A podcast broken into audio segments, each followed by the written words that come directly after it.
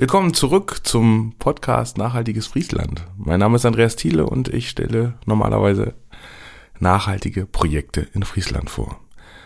Ähm, Jahr Pause, das ist ganz schön lange, aber ich möchte ganz einfach weitermachen an diesem Thema, weil Nachhaltigkeit ist das Thema der Zukunft und ähm, ich schulde es meinem Sohn und der restlichen Welt um mich herum, dass ich weiter über dieses Thema spreche. Und auch mit anderen Leuten, denen es vielleicht genauso geht die einfach ähm, es für wichtig erkennen, dass wir mehr für Klima und Nachhaltigkeit in unserem Landkreis oder generell tun. Also was können wir eigentlich selber umsetzen, damit es dem Klima besser geht? Ganz wichtig, CO2 einsparen. Das tun wir jetzt mittlerweile schon, weil die Gaspreise und Strompreise so in die Höhe schnellen und jeder versucht zu sparen, wo er nur kann. Aber manchmal möchten wir vielleicht mehr sparen aber wir sehen es gar nicht, wo wir sparen können. Also wir könnten zum Beispiel mit dem Fahrrad fahren. Aber viele Menschen bewegt dieses Thema Fahrradfahren in der Stadt oder generell, weil Fahrradfahren ist nicht gleich Fahrradfahren. Man setzt sich aufs Fahrrad und fährt los. Es gibt viele Menschen, die haben, ja, ähm, Probleme damit, mit dem Fahrrad zu fahren, weil sie sich unsicher fühlen, zum Beispiel auf dem Fahrrad, weil die Fahrradinfrastruktur total ja, ausbaufähig ist, wenn ich das jetzt mal positiv sagen kann. Jetzt einfach so aufs Fahrrad umzusteigen, ist halt auch schwierig. Es fehlen Infrastruktursachen, wie zum Beispiel Parkplätze vor Supermärkten oder am Bahnhof oder vielleicht brauche ich mal irgendwo einen neuen Schlauch oder es gibt keine Reparaturmöglichkeiten. Ähm, das ist halt schwierig. Und ähm, wie bekommt man jetzt quasi Menschen dazu, weniger das Auto zu benutzen und mehr auf das tolle Fahrrad umzusteigen. Dass das Klick macht und dass ich mir den Mut oder den Mut fasse, einfach aufs Fahrrad umzusteigen. Aber Gott sei Dank gibt es Menschen, die einem helfen oder helfen wollen, aufs Fahrrad umzusteigen, um es ein bisschen leichter zu machen. Das hat sich auch eine Stadt, darüber hat sich eine Stadt im südlichen Friesland auch Gedanken gemacht, das ist die Stadt Farel, in der ich auch wohne. Und ähm, die wollen das Fahrradfahren erleichtern in der Stadt. Sie wollen viele Infrastrukturprojekte anschieben, um mehr Menschen dazu bewegen, anstatt mit dem Auto mit dem Fahrrad zu fahren. Und dafür habe ich ein Interview geführt mit Gerd Christian Wagner, dem Bürgermeister der Stadt Farel. Das Interview habe ich geführt im großen Fraktionssaal der Stadt und ähm, es gab ein bisschen Hall auf den Mikros und ich hoffe, ihr könnt die ähm, Tonqualität so ein bisschen entschuldigen. Es ist wirklich nicht ganz so schlimm, aber dennoch wollte ich darauf hinweisen, dass ähm, es deutlich besser geht. Ähm, freue mich jetzt ähm, über dieses Interview mit ähm, Gerd Christian Wagner. Und als erstes habe ich ihn gefragt, ja, wie er denn auf die Idee kam ähm, oder was der Auslöser war für ein Radverkehrskonzept für die Stadt Farel. Und hört jetzt selber. Naja gut, Auslöser ist sicherlich die allgemeine Tendenz, die wir gesamtgesellschaftlich sehen, dass, dass das Rad als Verkehrsmittel immer mehr Raum braucht und äh, unterm Strich Radfahren dazu beiträgt, ein besseres Klima zu haben. Äh, man äh, wird sicherlich auch äh, nicht ungesünder durchs Radfahren. Äh, dem, dem Automobil wurde, und ich glaube, das ist uns auch, oder wird uns auch allen immer bewusster, viel zu viel Raum ein, äh, oder dem, dem wurde viel zu viel Raum gegeben. Und äh, ich bin gespannt, und das war sicherlich dann auch äh, der, der Beweggrund. Bin gespannt, äh, wie wir mit diesem Konzept den gesellschaftlichen Diskurs dann begleiten können. Ähm, der ist im ländlichen Bereich sicherlich schwieriger zu führen als im städtischen Bereich. In der Stadt hat man den öffentlichen Personennahverkehr, man hat eine Taktung von 15 Minuten, dann kommt der nächste Bus oder die nächste S-Bahn. Hier wartet man schon eine Stunde auf den nächsten Zug. Und das ist ein ganz kleines Nein, es ist ein großes Problem, sagen wir es mal so, dass der ÖPNV hier äh, schlichtweg nicht so ausge ausgebaut ist. Und deswegen muss man äh, im, im, Sinne von Model Splitzer äh, sehen, wie können wir äh, es hinbekommen, dass wir andere Verkehrsmittel nutzen, um ein besseres Klima zu haben, um uns gesünder zu halten. Und unterm Strich äh, ja unsere Gesellschaft neu zu definieren. Ich glaube, das ist ein ganz, ganz äh, heikles Problem. Das Tolle an diesem Fahrradkonzept ist, dass das quasi nicht, ja quasi die Stadt oder irgendwie Stadtplaner sich selber ausgedacht haben und einfach gesagt haben, so, wir denken uns das jetzt mal aus, wie kann Fahrradfahren bei uns in der Stadt funktionieren und haben das irgendwie aufgeschrieben. Nee, die sind einen anderen Weg gegangen und zwar mit ganz viel Bürgerbeteiligung. Und ähm, ich war sogar auch Teil dieser Bürgerbeteiligung konnte halt mitarbeiten und habe das auch fleißig gemacht. Und viele andere von euch, vielleicht die jetzt auch gerade zuhören, auch. Und in Summe ist halt dieses tolle Konzept entstanden. Und ich habe Herrn Wagner natürlich auch zum Thema Bürgerbefragung befragt und wollte von ihm wissen, ja, wie er das organisiert hat. Wie, wie hat das funktioniert? Wie ging das vonstatten? Ja, also erstmal haben wir natürlich versucht, äh, möglichst frühzeitig darauf hinzuweisen, dass wir ein solches Konzept überhaupt aufstellen. Ne, dann haben wir versucht, die einzelnen äh, Gruppen, die sich äh, mit solchen Sachen, die hier schon äh, ja, diskutiert wurden, dann auch nochmal mitzunehmen, abzuholen, haben Gespräche aufgenommen äh, mit, der, mit einer Arbeitsgruppe ne, aus dem Agenda-Bereich, äh, haben auch innerhalb der Fraktionen äh, nochmal Gespräche geführt, haben uns im Vorfeld also wirklich Gedanken darüber gemacht, Ne, was, was brauchen wir eigentlich in Fahrrad? Wo, ist, wo drückt eigentlich der, der Schuh? Denn immer wieder kam es zu, zu Schwierigkeiten, Verkehrsunfälle.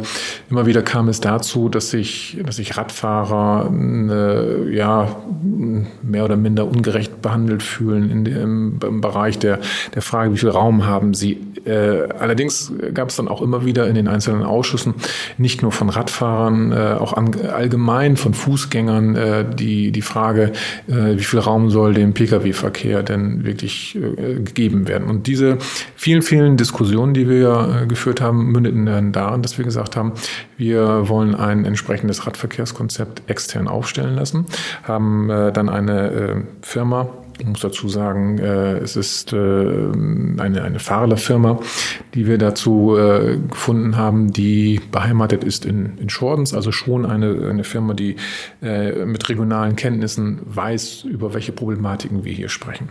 Ähm, haben uns dort ein entsprechendes Setting gegeben. Und äh, dieses Setting sah insbesondere so aus, dass wir im Rahmen eines, äh, ne, eines sozusagen Detektivs, den wir auch internettechnisch dann äh, eingeschaltet haben, erstmal geschaut haben, wo gibt es überhaupt die Brennpunkte, wo sagen die Bürgerinnen und Bürger uns, da könnt ihr mal hinschauen, da sehe ich Probleme, da habe ich Verbesserungsvorschläge etc. Und äh, da haben wir, oh, äh, Zahl habe ich vergessen, also über 800, äh, ich sag mal, äh, Anmerkungen bekommen.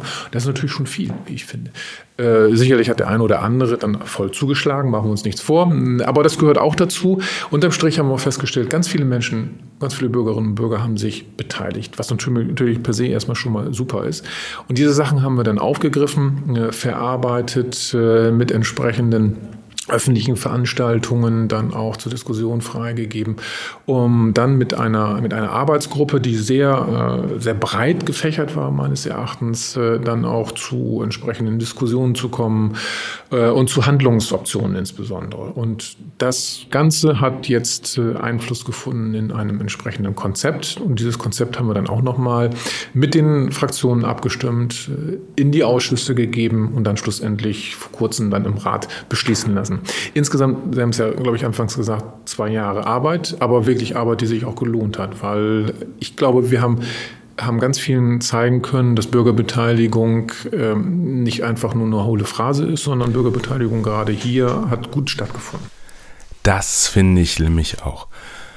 Herr Gerd Christian Wagner hat halt auch ähm, angesprochen, dass ähm, so ein Wegdetektiv im Einsatz war. Das kann ich ein bisschen vielleicht noch vertiefen.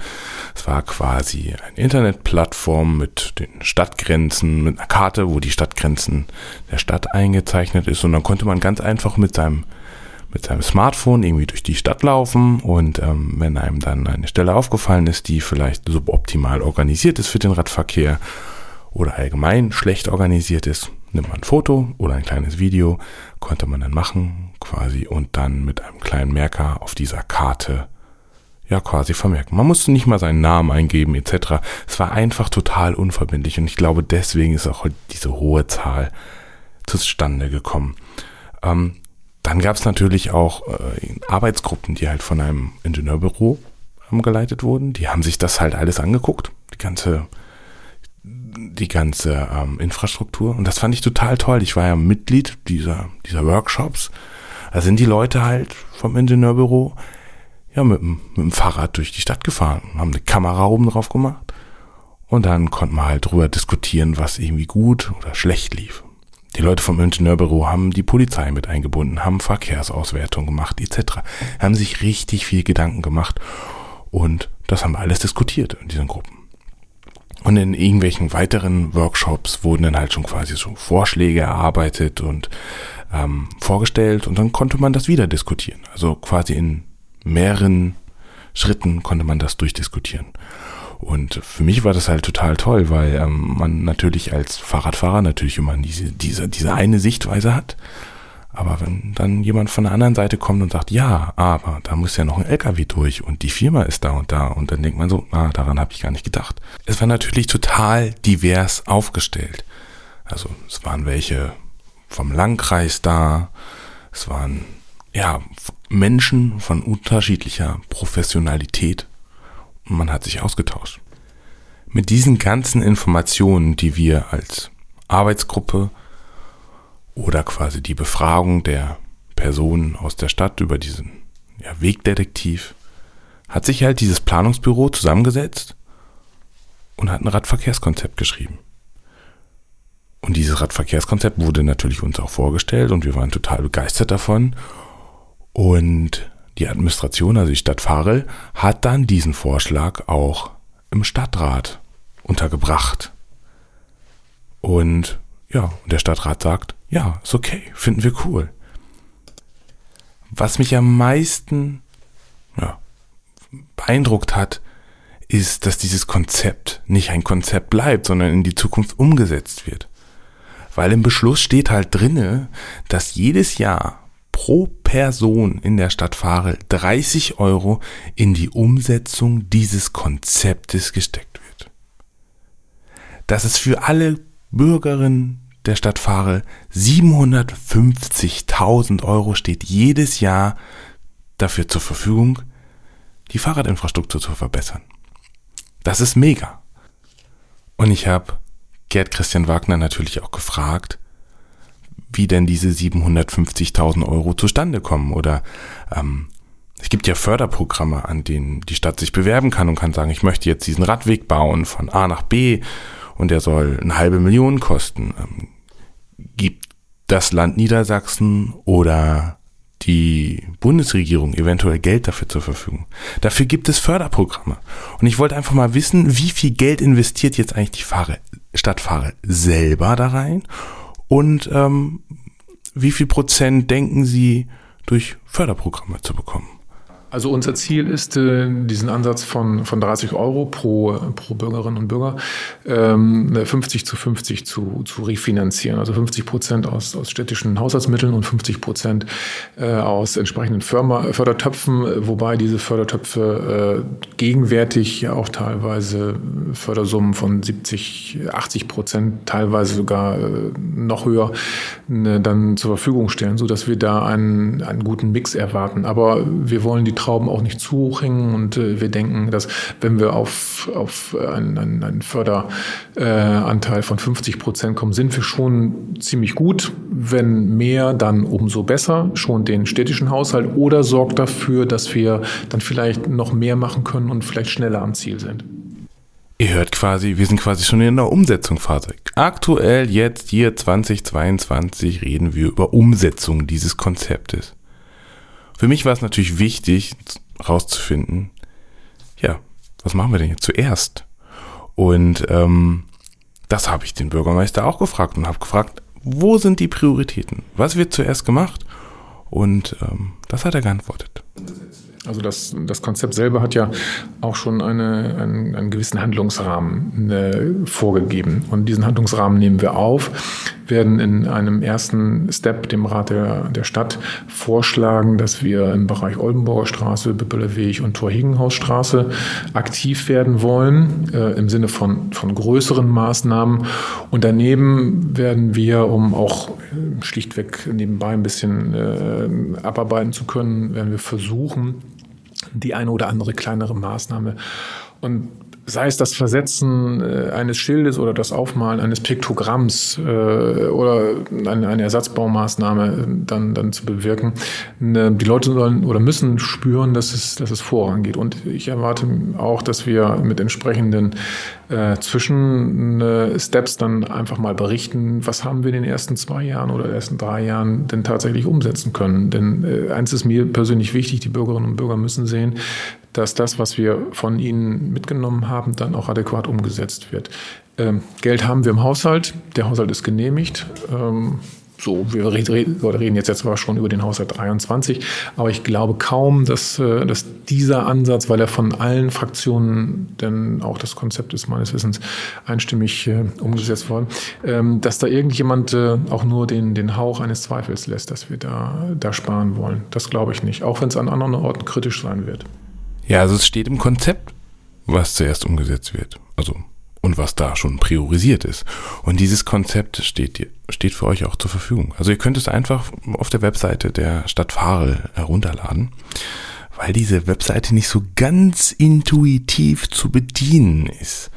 Ein Service von mir, es steht in den Show Notes. Da stehen ganz viele Links und zu allen Präsentationen, die dieses Planungsbüro gemacht hat, wie der Weg dorthin war und natürlich dahinterher das fertige Konzept. Also wenn ihr mal wissen wollt, wie die Verkehrsstatistik in Farel aussieht und ähm, ja, wer am meisten Unfälle mit Fahrrädern baut oder wie die zustande kommen, steht alles da drinne. Lohnt sich einfach mal da reinzugucken. Ja, und jetzt geht's in die Umsetzung. Und Umsetzung und Kommunikation ist immer so ein ganz wichtiger Baustein. Das heißt, ähm, es muss informiert werden, was passiert wird, warum. Die Leute müssen irgendwie die Möglichkeit haben, sich irgendwo zu melden, wenn irgendwas ist. Und ähm, ja, und ich habe den Bürgermeister nach der Kommunikationsstrategie gefragt. Das heißt, wie wird die Umsetzung und vielleicht auch noch weitere Bürgerbeteiligung organisiert in der Stadt Farel? Also Bürgerbeteiligung auf der einen Seite im Vorfeld bedeutet auch, äh, dass wir die Bürgerinnen und Bürger mitnehmen müssen bei den konkreten Maßnahmen. Denn äh, wir haben ja Handlungsvorschläge und diese Handlungsvorschläge sind natürlich nicht so, dass man ich sag mal, alle fünf, fünf Quadratzentimeter äh, dezidiert dort nachschlagen kann, sondern äh, wir müssen uns schon darauf äh, verständigen, dass auch die Maßnahmen, die wir jetzt zum Beispiel am Bippeler Weg äh, vorhaben oder in der Oldenburger Straße oder am besten noch in der Torhegenhausstraße, weil es, glaube ich, eine Straße ist, die, die prädestiniert ist, äh, im Sinne einer, einer, einer Einflugschneise für Radverkehr äh, dann zu, zu dienen, dass wir dort den, äh, den Bürgerinnen und Bürgern zeigen, das haben wir geplant. Es gibt Alternativen, es gibt äh, Möglichkeiten, ich sag mal, noch mehr Platz einzunehmen oder eine, Schmalspurversion zu führen. Und ähm, das werden wir in Form von entsprechenden Bürgerinformationsveranstaltungen dann auch seitens der Verwaltung vortragen.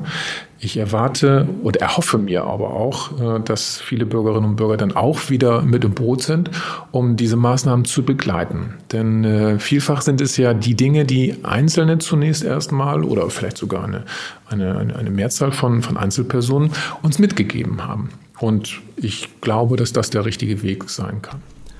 Und an dieser Stelle habe ich dann einfach, ja, ähm, das Interview abmoderiert, habe mich bedankt und ähm, fand es wirklich ein tolles Gespräch.